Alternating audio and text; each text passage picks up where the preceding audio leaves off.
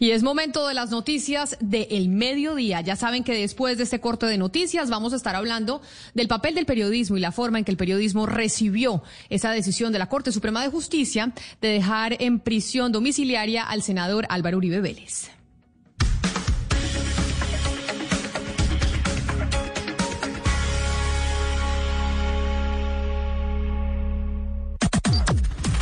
Las noticias del mediodía en Mañanas Blue. Son las 12 del día en punto y como todos los días llegan las noticias a esta hora y llegan de la mano de Eduardo Hernández. Don Eduardo, buenas tardes. Hola, ¿qué tal Camila? Un feliz comienzo de semana para usted, para todos los oyentes de Blue Radio. Le cuento que hay noticia de última hora. Se acaba de confirmar que al secretario de Seguridad de Bogotá, Hugo le dio COVID-19. Noticia con José Luis Pertus.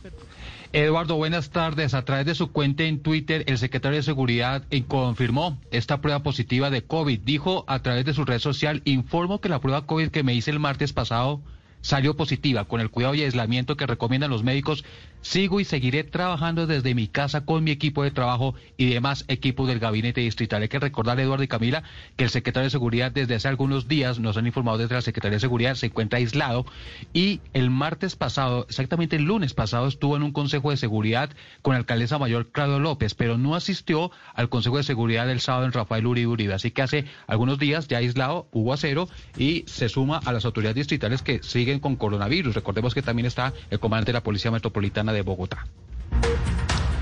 Gracias, José Luis. Y este fin de semana, que fue fin de semana festivo, hubo un sustancial aumento en el número de multados por vulnerar la prohibición para movilizarse por las carreteras del país. Mucha gente yéndose para las fincas. Cada vez hay más gente falsificando documentos para adquirir los permisos. Damián Landines. Y además de ese aumento se presentaron casos bien particulares, como el de un conductor que se desplazaba con un permiso de la alcaldía de Ricaurte. Aseguró que iba a visitar la casa que tenía en ese municipio, pero iba acompañado de su esposa, sus dos hijos y el baúl lleno de maletas. El otro caso ocurrió con un conductor que transitaba con un permiso de fe de arroz. Pero esa corporación no está autorizada para usted eh, darle un permiso de transitar a nivel nacional. Y menos si usted viene desde por estos hechos, las autoridades de tránsito recuerdan que la única entidad para dar permisos de movilidad es el Ministerio de Transporte, mientras que el coronel Gustavo Blanco nos entrega las cifras de lo que dejó el fin de semana en Bogotá. Sí, tenemos un balance de más de 700 comparendos durante los tres días, asimismo más de 500 vehículos inmovilizados.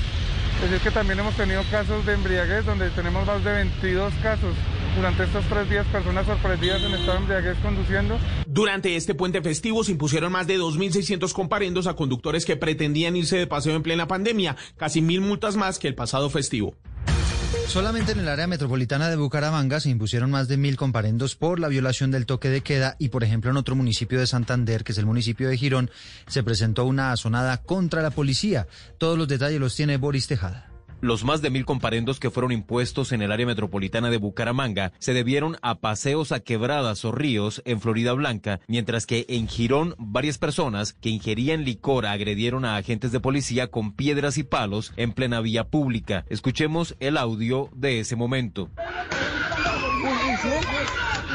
arriba, para arriba! Le dispararon, le dispararon. Se fueron a esconder porque no tenían tapabocas. Se fueron a esconder y echaron hueplomo, sí. En los hechos vandálicos que se presentaron en Girón terminaron heridos un agente de policía y dos civiles, mientras que cinco personas fueron capturadas por los desórdenes.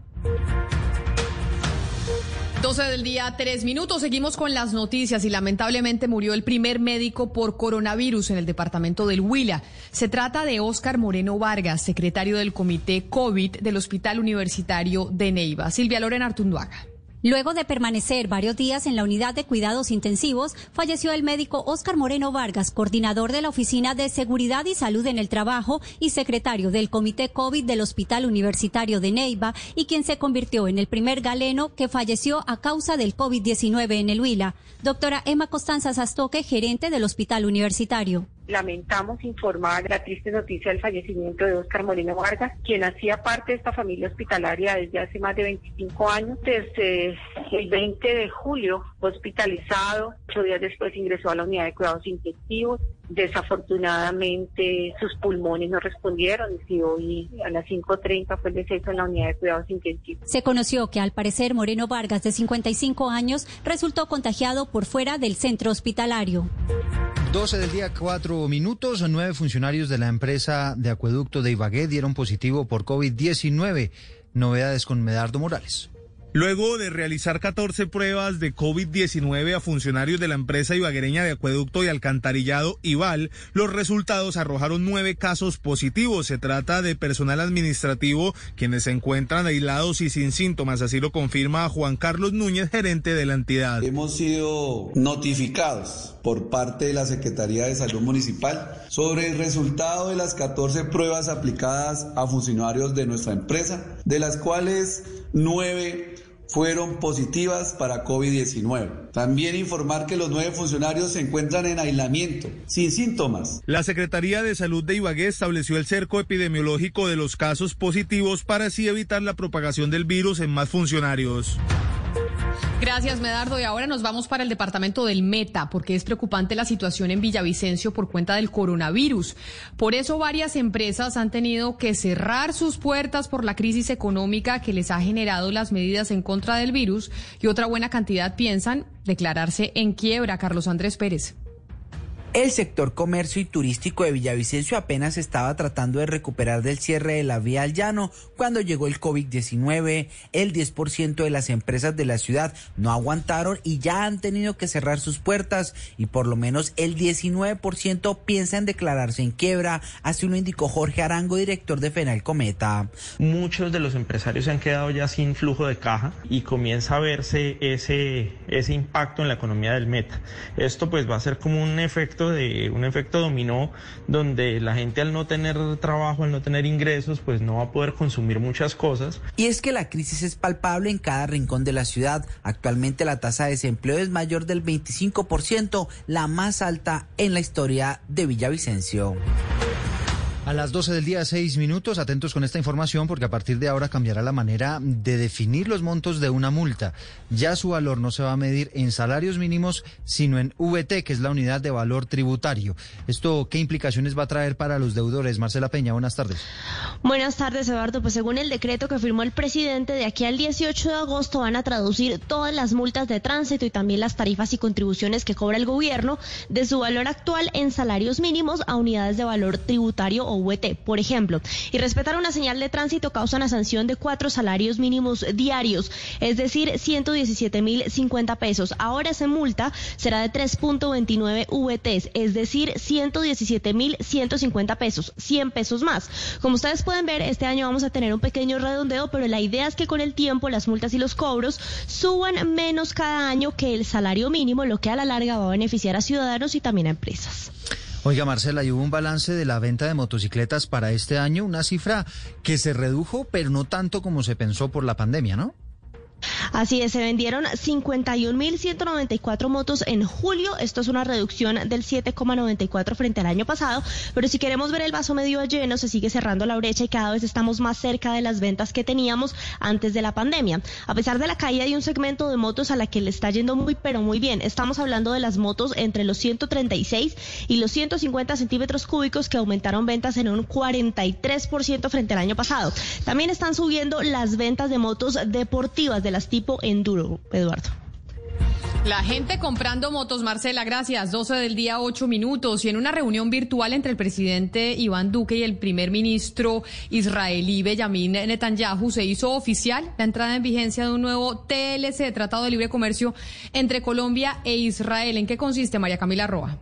Buenas tardes. Durante este evento de la entrada en vigencia del Tratado de Libre Comercio entre Colombia e Israel, después de nueve años de negociación, el presidente Iván Duque dijo al primer ministro Benjamin Netanyahu que se materializa una alianza para fortalecer el comercio. Y es que desde el próximo martes, productos como cosméticos, utensilios de aseo, textiles, confecciones, joyería, neumáticos, entre otros, podrán ingresar a Israel con preferencia arancelaria. A las exportaciones colombianas Yes. Básicamente en un 97% de nuestros productos llegar sin arancel a Israel. El primer ministro Netanyahu resaltó que este tratado también fortalece las alianzas en los campos como investigación y lucha contra el terrorismo. También tenemos una estrecha relación en el campo de defensa y bajo su liderazgo en la lucha contra el terrorismo será un ejemplo para América Latina. Con este tratado Colombia abrirá en cabeza de Impulsa una oficina de innovación en Jerusalén para compartir conocimientos sobre la cuarta revolución industrial de la que Israel tiene una vasta experiencia. 12 del día, 10 minutos. Yo no sé, Camila, si usted recuerda la escena que se dio hace casi un año, el 7 de agosto del año pasado, cuando nos conmovimos con ese absurdo accidente durante el desfile de independencia, que además coincidió con la Feria de las Flores, en Medellín, en el que dos soldados que estaban suspendidos de un helicóptero cayeron, que se estaban sosteniendo una bandera, ¿se acuerda? Claro que me acuerdo, pero además que eso fue un horror, fue todo en un, e, evento y, y, fallecieron, obviamente, porque estaban colgados con una cuerda la bandera y el avión. Pues mire, todavía no hay resultados concluyentes de las investigaciones, todavía no se sabe qué fue lo que pasó, pero le puedo reportar que hoy ocurrió un accidente similar. Esta vez lo que se descolgó de las alturas fue un Bambi Bucket, que como usted bien sabe es esa bolsa gigante que carga más de una tonelada y media de agua para apagar los incendios, cayó sobre un coliseo en Bello, Antioquia. Por fortuna, eh, las eh, informaciones que nos están reportando desde esa región de Colombia es que no hubo personas lesionadas, pero ya se, se imaginará usted el susto tan tremendo. 12 del día, 11 minutos. Y en más noticias les contamos que volvieron a presentar en el Congreso un proyecto de ley que pretende legalizar el uso recreativo de la marihuana. Noticia con Kenneth Torres. El objetivo de este proyecto de ley es regular el consumo de cannabis con fines recreativos para mayores de edad, dejando abierta la posibilidad de que se regule en qué espacios se puede hacer y en cuáles no, según expresaron los autores de la iniciativa. Uno de ellos, el representante liberal Juan Fernando Reyes Curi. Con este proyecto de reforma a la Constitución pretendemos regular el cannabis de uso adulto, solo para mayores de edad, por supuesto, y en los espacios y establecimientos que disponga la ley. ¿Por qué lo hacemos? Primero, porque creemos que esa política prohibicionista no ha dado ningún resultado. Hemos perdido esa guerra. Eso no nos ha dejado sino muertes, sangre, corrupción y una cantidad de recursos desperdiciados. Según un estudio de la Universidad de los Andes, el 90% de los consumidores de marihuana en Colombia son personas no problemáticas e indicaron que con la actual legislación lo que se está realizando es metiendo en redes criminales para poder aprovisionarse de la marihuana.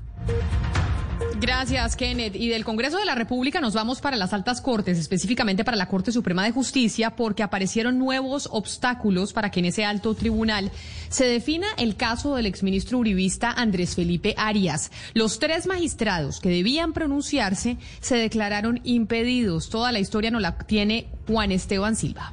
Pues cabe recordar que el pasado 31 de julio la Corte admitió para estudiar el recurso que presentó el exministro de Agricultura Andrés Felipe Arias para que la sentencia de 17 años de prisión que le fue dictada en 2014 por irregularidades en el programa Agroingreso Seguro fuera revisada de nuevo.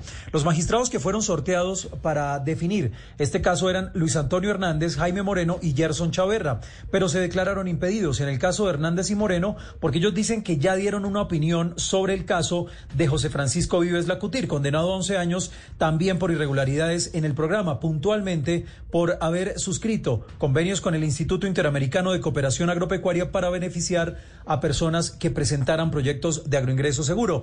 Quienes deberán resolver los impedimentos de tres magistrados serán Fabio Ospitia, Hugo Quintero y el magistrado Francisco Acuña. 12 del día, 13 minutos y vaya susto se llevaron seis personas que fueron secuestradas en zona rural de Buenos Aires, Cauca. Por fortuna, por la presión de las comunidades y la Guardia Indígena, al final quedaron en libertad. Freddy Calvache. Mauricio Capax, defensor de derechos humanos de la Asociación de Cabildos Indígenas del Norte del Cauca, dijo que la retención fue atribuida a hombres que se identificaron como miembros de la Segunda Marquetalia. Y procedió a intimidar y a sacar a unas personas, entre ellos dos comuneros de, digo, de, territorio vecino de Honduras.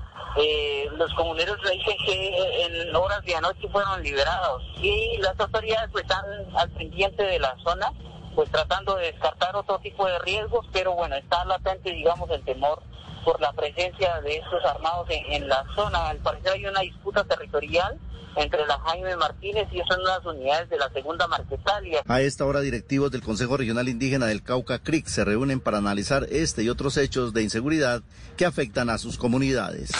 La noticia internacional. La noticia internacional, más allá de la renuncia del primer ministro del Líbano, tiene que ver con una explosión que ocurrió en un vecindario de Baltimore el día de hoy, hace cuestión de dos horas, causando el derrumbe de varias casas, tres casas para ser más específico. Una persona ha fallecido, otras tres se encuentran heridas y hasta el momento los eh, bomberos y rescatistas están en búsqueda de más víctimas. La noticia deportiva. La noticia deportiva llega desde Francia porque ya hay ocho ciclistas colombianos inscritos para disputar desde el próximo miércoles la última prueba antes de comenzar el Tour de Francia. Hablamos del Criterium Dauphiné. La nómina está encabezada por Nairo Quintana, Egan Bernal. También estará allí Rigoberto Urán, Miguel Ángel López, Sergio Higuita, Daniel Felipe Martínez, Dayer Quintana y Winner Ana.